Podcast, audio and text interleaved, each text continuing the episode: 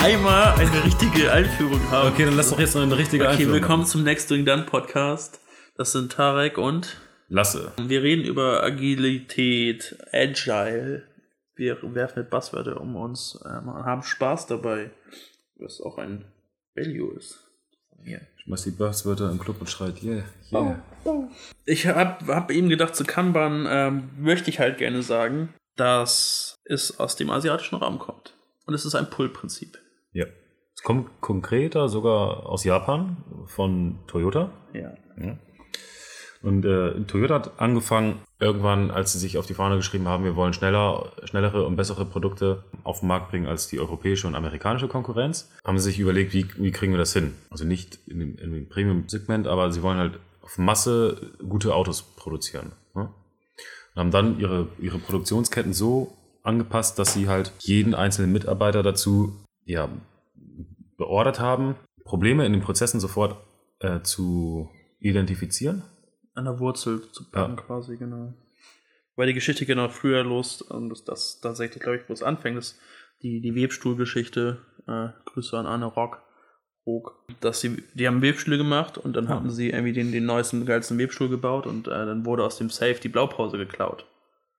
Ja, für diesen Safe. Und dann kam irgendwie am nächsten Tag kamen die Leute und meinen, oh, hier wurde eingebrochen, so zum Chef, oh, Chef, hier wurde, hier wurde eingebrochen. Der Chef sagt, arbeitet weiter. Ja, wir müssen intervenieren, wir sind Polizei, alles, wir müssen anderes machen. Ne? Und ich sag, nee, arbeitet weiter. Und dann irgendwie hat irgendwann gesagt, wieso, wieso sollen wir das machen? Ja, in dem Zeitpunkt, die die brauchen, um diesen Webstuhl erstmal nachzubauen, sind wir schon dreimal geiler geworden und haben den besseren Webstuhl gebaut. Also dieses, dieses Vertrauen nicht in das Produkt, sondern das Vertrauen in die, in die, den Prozess, dass wir beim Prozess lernen und dass wir besser lernen. So, dass wir besser lernen als unsere Konkurrenzen. Es nicht darum geht, was du letztendlich machst, sondern es darum geht, konstant dich weiterzuentwickeln. aber ist das nicht eher Kaizen als Kanban? Ja, jetzt sind wir ein bisschen abgekommen, weil wir über die Geschichte reden, wo Kanban herkommt. Ah, okay. Das wollte ich immer noch, noch hinzufügen, dass ich das da ganz interessant finde. Was ich nämlich zu Kanban sagen wollte, dass es aus Japan kommt.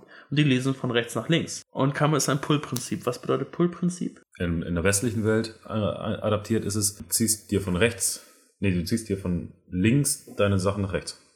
Genau, und, aber erstmal Pull-Prinzip, du ziehst dir die Aufgaben. Ja. Also, es bedeutet nicht, ich muss darauf warten, dass jemand anders mir Aufgaben gibt, sondern ich habe, ich weiß schon, welche Aufgaben darf ich warten und ich nehme mir meine Aufgabe. Deswegen Pull-Prinzip. Hm. Was ich halt interessant finde, ist, dass halt japanischer Raum von rechts nach links gelesen wird und die Übersetzung von Kanban-Boards im westlichen und in der ganzen Softwareentwicklung ist äh, immer, dass wir links schreiben next, in der Mitte doing und rechts schreiben wir done. Das ist ein klassisches Kanban-Board-Layout. Wenn wir das so übersetzt haben aus dem japanischen Raum, würde das bedeuten, dass die es andersrum machen. Weil für uns ist gefühlt links immer der Anfang Hm. weil wir von links nach rechts lesen. Wenn aber für die rechts der Anfang ist, dann ist für die dann fertig. Das bedeutet, wir müssten in unserem, in unsere Leserichtung, die kann man Board so machen, dass dann ganz links ist, doing in der Mitte und next ganz rechts. Was dieses Gefühl von, ich ziehe das zu mir hin, weil links ja der Anfang ist, Hm. wird es viel, viel mehr verstärken. Hm. Das, das wollte ich irgendwie zu diesem Kammerpunkt immer loswerden. Ich habe das tatsächlich mir nicht ausgedacht, das habe ich irgendwo in einem Tweet mal gelesen. Ich weiß leider nicht mehr von wem, kann da die Originalquelle leider nicht angeben. Ja, Fand es aber interessant, hab's selber irgendwie für mich angefangen zu machen. Fühlt sich total natürlich an, zu sagen, links ist, links sehe ich alles, was fertig ist, rechts Okay. sehe ich alles, was als nächstes kommt. Cool. Ey, das nehme ich mal mit in, äh, in meine nächste Retro. Mal gucken, wie das ankommt. Aber ich weiß nicht, ob ich es in die Retro packe oder generell einfach nur mal bei uns im Scrum-Team erwähne. Aber Tarek, was ist eine Retrospektive? Äh, die Retrospektive ist eigentlich tatsächlich das wichtigste Lernmoment äh, so beim agilen Arbeiten, Leben. Du guckst dir an, was habe ich in meiner letzten Iteration, in meinem letzten Sprint, in meiner letzten Woche, Tag, was auch immer, in meinem letzten Zeitintervall, definierten Zeitintervall gemacht. Was lief dabei gut? Was will ich verstärken? Was lief schlecht? Warum lief schlecht? Äh, und wie kann ich es besser machen? Und dann bewertest du aus vielen verschiedenen Handlungsoptionen die beste Handlungsoption äh, oder die ähm, erstrebenswertesten und probierst sie aus in der nächsten Iteration. Das ist eigentlich im Groben eine Retrospektive. Plus der Raum äh, und der Zeitpunkt, wo man offen und ehrlich zu sich selbst und zu anderen sein kann, um Teamgefühl, aber auch ähm, die Teamarbeit untereinander zu stärken. Ja, es gibt so ein paar Grundregeln für eine Retrospektive. Ja. Sag ich mal Las Vegas-Regel, was da passiert. Es bleibt doch da. Keine Handys, ganz wichtig. Das ist aber tatsächlich Teil, finde ich, von einer ganz normalen Meetingkultur. Findest du, finde ich auch, finden viele da draußen aber noch nicht. Ja. Ich ich hatte einen Moment gerade, wo während des Meetings, das war ein Balkon, der Meetingraum, ist, ist jemand aufgestanden, hat sich eine Kippe angemacht und hat sich an den Balkon gestellt, hat von da hinter mir weiter geredet. Ja. Ich meinte, rauchst du jetzt echt? Ja. Ich kannte das nicht, das war eine neue Firma. So, ja. So, ja, hast du ein Problem mit? So, ja. so, ja, da musst du jetzt leider klarkommen. Habe ich ihm danach nochmal gesagt, so, ey, ich find's nicht cool, weil, weil das jeder macht. Ja. Ähm, Hat er auch eingesehen, so, aber es war irgendwie sein Laster, war da zu stark. Aber zurück zu Las, Las, Las Vegas und keine Handys. Was ich ganz wichtig finde, dass man diesen Punkt benennt und dass man den hat. Dass man sagt, okay, es gibt den Zeitpunkt, wo ich eine Retros wo ich die Retrospektive beginne. Wenn du das mit mehreren Leuten machst, je mehr Leute, desto anstrengender wird's, Ja. finde ich. Ähm, dann kann man da sich Regeln für setzen und, und äh, Prozesse definieren, wie man durch diese Retro geht. Was aber, finde ich, das Allerwichtigste ist erstmal, dass man es macht. Dass Genau. du sagst, ich, es gibt diesen Punkt und der ist auch nicht verhandelbar, sondern Der ist fix und. der, der ist fix und es muss passieren. Ja. So, es muss einfach nach einem, ich mache etwas, muss es den Punkt geben, ich denke darüber nach, was ich gemacht habe. Ja. So, ansonsten bricht dieser Zirkel. Also ich hatte tatsächlich irgendwie auch schon mal gehört, haben wir überhaupt was für eine Retro? Mhm. So, das ist nicht der Punkt. Es geht nicht darum, habe ich was für eine Retro? Es geht dabei, während der Retro herauszufinden, was, was da ist. Ja. Und wenn es nichts gibt für eine Retro, ist das die Retro. Ja. Ja. Das stimmt. Es gibt noch einen weiteren Punkt. Also vor allem gerade, wenn man das mit mehreren macht und irgend- das Team Probleme oder Herausforderungen hat, weil sie untereinander nicht so miteinander klarkommen, weil irgendwie das Teamgefühl ein bisschen gestört ist oder ähm, irgendwelche Vorfälle passiert sind. No blaming. Ja. No blaming, das ist ganz wichtig. Konstruktiv bleiben. Also emotional kann man ruhig werden in der Retro, das ist tatsächlich auch gewünscht, aber nicht in Schuldzuweisungen verfallen und sich nicht schlagen. Soll es alles schon gegeben haben. Ich habe mal morgens um drei, das habe ich lustigerweise auch gerade auf meine, auf meine Webseiten-Launch gestellt, ähm, ich habe morgens um drei meinen Chef angerufen und gesagt, ich habe hier mit jemandem gesprochen, da, also da hatten wir noch einen, äh, nein, in, in der Firma damals hatten wir ein Department in Japan und die haben mir geschrieben, hier ist was kaputt. Und ich meinte, okay, wie wichtig ist das? Ja, schon wichtig. Und dann habe ich meinen Chef angerufen und meinte, da ist was kaputt. Und meinte, ich bin auf einer Party, was willst du von mir? War total legitim. Da habe ich aber weiter telefoniert, meinte, da kann mir irgendjemand helfen. Hab irgendwie, wir hatten On-Call-Support, habe ich den angerufen. Ende vom Lied war, es wurden, wurde lang gearbeitet bis morgens um 10 irgendwie für drei, vier Customer. Also der Impact war es überhaupt gar nicht wert, dass Leute, dass ich Leute angerufen habe. Was wir dann gemacht haben, das war eine Postmortem-Analyse, heißt das. Und in dieser Analyse wird äh, erläutert, warum das passiert ist, wo das hergekommen ist und den genauso zeitlichen, ganz, ganz unromantischen zeitlichen Ablauf, wann was passiert ist und warum was zu welchem Punkt passiert ist. In diesem Meeting habe ich mich so wertgeschätzt gefühlt, weil niemand hat mich geblamed. Ja. Es war so, warum hatte Lasse das Gefühl, dass er da jemand anrufen muss? Warum hat er sich überverantwortlich gefühlt? Es ging niemals darum, warum das, warum ich das gemacht habe. Ja. Also nicht aus einer Blaming-Perspektive. Es, es ging nur um zu verstehen, was wir anders machen können in Zukunft, dass das nicht mehr passiert. Das war alles, wofür dieses ganze Meeting drauf war. Wie können wir irgendwie aus den vergangenen Wissen abläutern, was wir machen müssen, damit es nicht nochmal passiert? Und das waren halt eben so zwei, drei Maßnahmen. Und das war so, war so wertschätzend, weil ich wusste irgendwie, ich habe mich, ich hab mich irgendwie schuldig gefühlt Ja. bis zu diesem Meeting. Danach war klar, es geht hier niemandem darum, dass ich schuld bin. Es geht nur darum, wie können wir es verhindern, dass es nochmal passiert. Also, Also, no, no blaming, ganz wichtig. Und es war vor allem äh, zielorientiert. Eine Retro hat auch ein Ziel. Also es ist nicht nur ein fröhliches Zusammenkommen, um zu gucken, ach, uns geht's allen gut oder uns geht's nicht so gut und äh, wir wollen gucken, dass es uns besser geht, sondern es geht halt ganz klar darum, den Prozess zu verbessern, in der Art und Weise, wie man miteinander arbeitet. Unausgesprochene Dinge auszusprechen, die man sich vielleicht nicht getraut hat oder die irgendwie im Raum stehen und äh, schlechte, für schlechte Stimmung sorgen und dadurch halt dazu führen, dass man nicht mehr miteinander redet, was dazu führen kann, dass Informationsfluss in Stocken gerät, was dazu führen kann, dass irgendwie Sachen nicht abgearbeitet werden, was zu Frust führen kann und dann geht die ganze Downward Spiral runter. Äh, das, dafür ist ein Retro halt auch da. Also das Ziel ist, wir wollen uns verbessern, wir wollen uns reflektieren, wir sind reflektierte Menschen. Du, du moderierst ja auch Retrospektiven, ne? Ich moderiere Retrospektiven, ja. Ist bei euch die Prime Directive mit im Spiel? Ich habe sie äh, das letzte Mal in der großen Retro, die ich äh, bei meinem Kunden gerade habe, äh, das erste Mal angewendet. Ich habe sie noch auf Englisch dort hängen lassen. Ich will sie nochmal auf Deutsch übersetzen. Einfach weil wir im deutschen Kontext hier sind. Vielleicht hilft das ein bisschen mehr.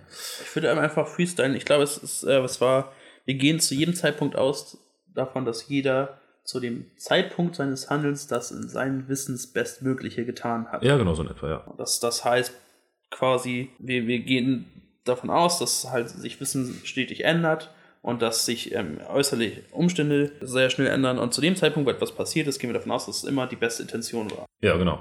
So, zu, zurück zu dem, meinem Beispiel, ich habe meinen Chef angerufen, es war meine beste Intention, zu sagen, ich helfe dem da, dass was kaputt ist. So, das, ich wusste nicht, was der Impact ist. Mhm. Das war tatsächlich dann auch ein, einer der Maßnahmen, dass ich gucken kann, wie groß der Impact ist. Aber wir gehen immer davon aus, dass jeder zu dem Zeitpunkt, wo er was gemacht hat, seine, die beste Intention hatte. Wie habt ihr das gelöst? Einmal ganz kurz, äh, um den Impact zu bemessen. Ähm, tatsächlich Zugriff zu Analytics. Okay. So dafür. Ja, genau, das war Zugriff zu Analytics, aber auf einer größeren Skala war es einfach ganz klar, dass es nicht meine Verantwortung ist. Okay. So in der Rolle, die ich da hatte. Ich hatte mir diese Verantwortung da genommen, aber es war ganz klar auch, auch zu Unrecht. Die brauchte ich mir auch gar nicht. Den Schuh brauchte ich mir gar nicht anziehen, das war, war total okay. Genau, das zur Retro. Retro ist ja auch ein, eines der vier Events, einer der vier Ereignisse in Scrum. Was ist Scrum? Ja, willst du erklären? Ah, Ich bin tatsächlich kein großer Verfechter von Scrum, weil ich nämlich noch nie funktioniert habe sehen. also ich habe noch nie in einem Team gearbeitet, was einfach so lupenrein Scrum gemacht hat. Okay. So gesagt haben, so wir, wir machen Scrum, wir machen Scrum nach Plan und das funktioniert so für uns. Ja. Ähm, tatsächlich so einzelne Elemente immer rausgenommen. Ich glaube, das ist auch das Mächtige an Scrum, dass du es hacken kannst für dich. Ja. So, ich glaube, das ist auch ein guten Frameworks das Ding, dass du sie hacken kannst. Ich glaube, dass deswegen funktioniert Scrum, ist Scrum so, so beliebt und allseits angewendet, weil so an sich weißt du, was damit gemeint ist, aber du kannst es für dich adaptieren. Okay. Ähm, aber jetzt, ich könnte jetzt tatsächlich gar nicht gerade sagen, was das lupenreine Scrum auf Okay. Papier ist. Okay. Also Scrum ist im Prinzip, du hast schon gesagt, es ist, ist, ist, ist ein Framework. Ich würde es ein bisschen, ein bisschen freier formulieren. Das, Im Englischen heißt es auch Scrum Guide. Also es ist eine, eine Richtlinie, an die man sich halten kann, aber nicht muss. Und äh, Scrum ist ein, eine, eine Methodik oder eine Art und Weise, wie man zusammen iterativ Software entwickeln kann oder Produkte entwickeln kann. Man kann auch Marketingmaßnahmen nach Scrum entwickeln. Wie auch immer. Scrum ist ganz klar äh, rollengetrennt. Also es gibt ganz klar definierte Rollen innerhalb von Scrum. Die sind wichtig, damit du halt ähm, nicht in Rollenkonflikte gerätst. Äh, es gibt einmal das Entwicklungsteam. Das besteht aus im klassischen Scrum, Scrum sind es, ich glaube, drei bis neun Entwickler. Müssten das sein, ja. Äh, einen Product Owner, der ist verantwortlich für die Produktvision und äh, die nächsten Schritte, was entwickelt werden soll. Und der Scrum Master. Der Scrum Master ist äh, verantwortlich für den Prozess, für die äh, Überprüfung, ob es Impediments gibt, also irg- irgendwas, was den Prozess behindert und für die Lösung, aber nicht operativ, sondern nur, er soll die Leute enablen, Probleme selber lösen zu können im Idealfall. So. Ganz wichtig bei Scrum ist, dass die Teams selbst organisiert sind. Das zeigt sich in Form des Sprint-Backlogs. Ein Sprint ist ein, ein fest definierter Zeitraum, der immer gleich lang ist. Es sei denn, man stellt fest, okay, dieser Zeitraum ist zu lang oder zu kurz, dann kann man den ändern. Aber erstmal gilt, sagen wir mal zwei Wochen. Zwei Wochen lang geht ein Sprint und es wird am Sprint Planning zu Beginn überlegt, okay, was kommt denn alles in den Sprint rein? Dazu gibt es ähm, sogenannte Backlog-Items. Das kann, das können User Stories sein, werden da ganz häufig benutzt. Epics, äh, die aus User Stories bestehen. Task. Und noch mehr Buzzwörter. Ich hau die jetzt alle raus. ja. Ähm, Vielleicht Genau, und ähm, erklärst erklär's noch eine Stufe leichter.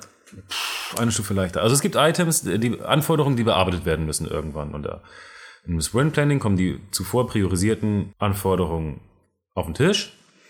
Die werden, die sind vorher geschätzt nach Komplexität und das Entwicklungsteam sagt und committet sich darauf. Ich möchte, also wir schaffen es äh, in den nächsten zwei Wochen so und so viel Komplexität umzusetzen. Das kann dann sein, dass es irgendwie zehn Anforderungen sind oder so. Das machen wir nach bestem Wissen und Gewissen, technisch möglichst einwandfrei und wir versuchen dabei bugfree zu sein und qualitativ hochwertige Software zu entwickeln. Ja, und dann startet der Product Owner den Sprint und der Sprint geht los. Dann haben wir noch ein Event, äh, was jeden Tag äh, während dieser zwei Wochen stattfindet. Das ist das Daily Scrum oder Stand-Up. Das ist zur selben Zeit, am selben Ort, 15 Minuten getimeboxed. äh, ein Event, wo sich alle Entwickler treffen. Product Owner und Scrum Master sind optional, um kurz den, äh, zu besprechen, was am äh, Vortag passiert ist, was sie vorhaben, an diesem am aktuellen Tag umzusetzen und wo sie Probleme haben. Sie, äh, Sinn und Zweck dieses Daily Scrums ist es, ja genau, Probleme sichtbar zu machen, Wissenstransfer zu gewährleisten und äh, alle dahingehend abzuholen, dass sie wissen, woran gerade aktuell gearbeitet wird. Genau. Weißt du, warum ich glaube, dass ich Scrum noch nie äh, funktional gesehen habe? Weil ich aus der Designrichtung komme. Und ich habe in Softwareentwicklung bis jetzt, also ich habe nur in Websoftware gearbeitet. Mhm. Ich habe bis jetzt sehr viel mit dem Problem zu kämpfen, dass es einen Gap gibt zwischen Planung und Development. Okay. Ähm, ich weiß tatsächlich nicht, wie das Usus ist in sehr großen Firmen. Ähm, aber ich bin der Meinung, dass Development Teil vom Designprozess sein sollte, Ja. weil auch dadurch durch Development entschieden werden kann, welche Features wie komplex gebaut werden, weil das Development einschätzen kann, wie komplex sie sind. Oh ja, natürlich. Also da, da gebe ich dir recht. Idealerweise hast du interdisziplinäre Teams. Das habe ich äh, vielleicht tatsächlich etwas vergessen zu erwähnen eben. Also du hast Entwickler, UXler, Designer, weiß ich nicht noch was, wenn du an einem Produkt arbeitest. Genau, das finde ich halt bei Scrum so, so, so ärgerlich eigentlich, dass es halt schon am Anfang des Sprints klar sein muss, was, was gemacht wird und das ist halt, wenn, wenn da der Designprozess mit passieren soll in diesen zwei Wochen, dann wird es irgendwie kompliziert, weil der Designprozess meiner Meinung nach mit entscheiden sollte, was überhaupt das Feature ist. Weil im Designprozess guckst du die User Needs an, Hm. was braucht der Benutzer überhaupt wirklich und priorisierst danach. Vielleicht ist ein User-Test Teil des Designprozesses, der den ganzen Scope umkippen kann. Wir benutzen gerade sehr viele Buzzwörter, ähm, aber da, da werden so überhaupt Entscheidungen getroffen, was, was wollen wir machen? Und das, das muss, finde ich, auch ein, ein Prozess sein, der immer wieder passiert und den du nicht. Gut, der ist aber idealerweise vorgelagert in der Art und Weise, wie der, Pro äh, wie der Product Owner mit den verschiedenen Stakeholdern die Anforderungen äh, äh, ab abklärt. Es ist göttlich, aber dann ist, ist dann eine Entwicklung bei. Also ich will halt auch, dass dasselbe Team, was halt den, den Scope definiert, Mhm. und äh, ich schreibe mal kurz auf, dass wir das gleich nochmal klären müssen. Ich will auch, dass dasselbe Team halt auch das umsetzt. Also ich, ich kann ja mal erzählen, wie wir das beim aktuellen, bei meinem aktuellen Projekt machen, wo ich äh, Scrum Master bin und coache. Wir haben uns dazu äh, entschlossen, äh, in der im Produktmanagement, in der Produktentwicklung, äh, nee, im Produktmanagement, wo die ganze Konzeption stattfindet, agil zu arbeiten und uns so mit dem Scrum-Team zu synchronisieren, dass wir in den Prefinements auch einen Teil des äh, Sprint-Plannings mit den Entwicklern direkt austauschen über Ideen, die die Stakeholder haben. Vorher wird definiert, was kommt denn äh, in das Prefinement überhaupt rein, weil das Ideen sind, die jetzt irgendwie nach, nach Impact, nach Business Value, äh, das, ist echt, das ist echt schlimm mit diesen Buzzwörtern, äh, was nach, nach Business Value Sinn macht. Aber auf die Designer. Ja, genau. Also wir wir sind halt am überlegen, meinetwegen ein Feature umsetzen zu wollen, wie, ich lass mich kurz mal so überlegen, ähm, Registrierung über QR-Code oder so. Okay. So. Ähm, weil dadurch vers verspricht man sich höhere Conversion Rates und was auch immer. So. Okay, jetzt ist halt die Frage, A, was brauchen wir dafür technisch? Und B, wie muss die User Experience dabei aussehen? Dann holst du alle äh, Fachexperten an einen Tisch, sagst, okay, das ist die Anforderung, wir wollen, äh, oder die Hypothese, die wir haben, ist, dass wenn wir mit einer Registrierung per QR-Code bessere, äh, mehr Conversions haben, wie können wir das umsetzen? Okay, und sagt UXler, wir brauchen dafür auf jeden Fall eine, schnelle, schnelles Laden der Kamera oder was auch immer. Oder der QR-Code muss halt entsprechend fancy aussehen, damit die Leute überhaupt drauf aufmerksam werden. Und dann sagt die Technik, okay, cool, soll die Kamera automatisch geöffnet werden, soll sie irgendwie per, Knopfdruck geöffnet werden, soll, ähm, brauchst du nochmal eine, eine Notification, um irgendwas zu bestätigen, wo soll das gespeichert werden, ist da, soll das überhaupt gespeichert werden, die Informationen. Also, Ähm, und so entwickelst du halt gemeinsam eine Idee, Mhm. die wird dann noch ein bisschen ausgeschmückt nach dem Prefinement, dass sie ein bisschen klarer spezifiziert wird, dann wird sie geschätzt und dann kommt sie in den Sprint.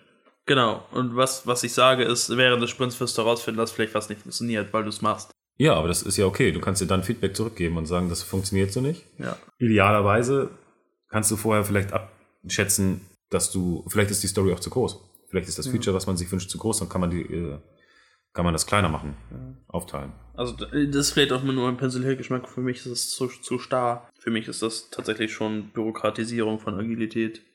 Habe ich dabei nochmal gemerkt, weil es ist halt, ja okay, wir wollen dieses Grundprinzip machen, wir gucken, was, was, wir machen was, dann gucken wir, wie das läuft. Ähm, da schon so viel, so viel Regeln drumherum zu haben. Finde ich, die sollten Ja. sich während, währenddessen ergeben. So, wenn, wenn eine Regel Sinn macht, dann braucht man sie, ja okay, aber schon von vornherein halt so, so viele viele Sachen zu nehmen und zu sagen, das ist, das ist für uns das agile Arbeiten.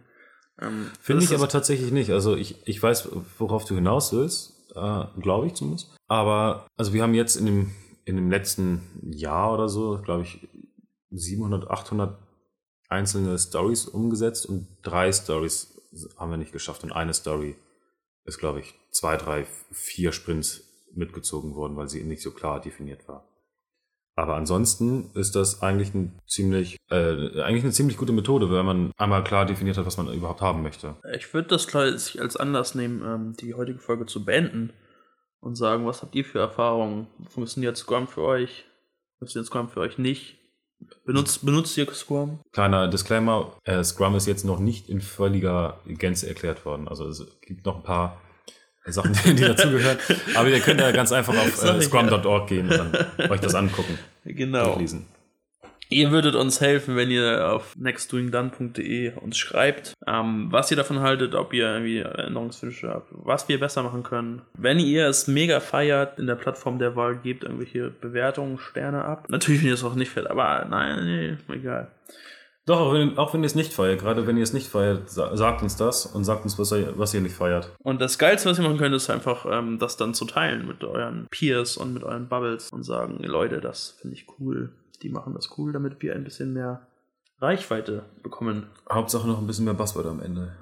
Ja, Buzzword. Nächstes Mal machen wir Buzzword-Erklärungen. Vielleicht gibt es jetzt. Vielleicht ist auch einfach alles da. Wir wissen es ja nicht. Ihr könnt ja Buzzword-Bingo spielen. Ja. Und der Gewinner ist dann Scrum Master. Katze, geh weg von meinem Rechner. Nein! Nicht darauf! Theo und Theo ist der Meinung, wir sind fertig. Okay, bis zum nächsten Mal. Vielen Dank. Und auf Wiedersehen. Tschö, tschö.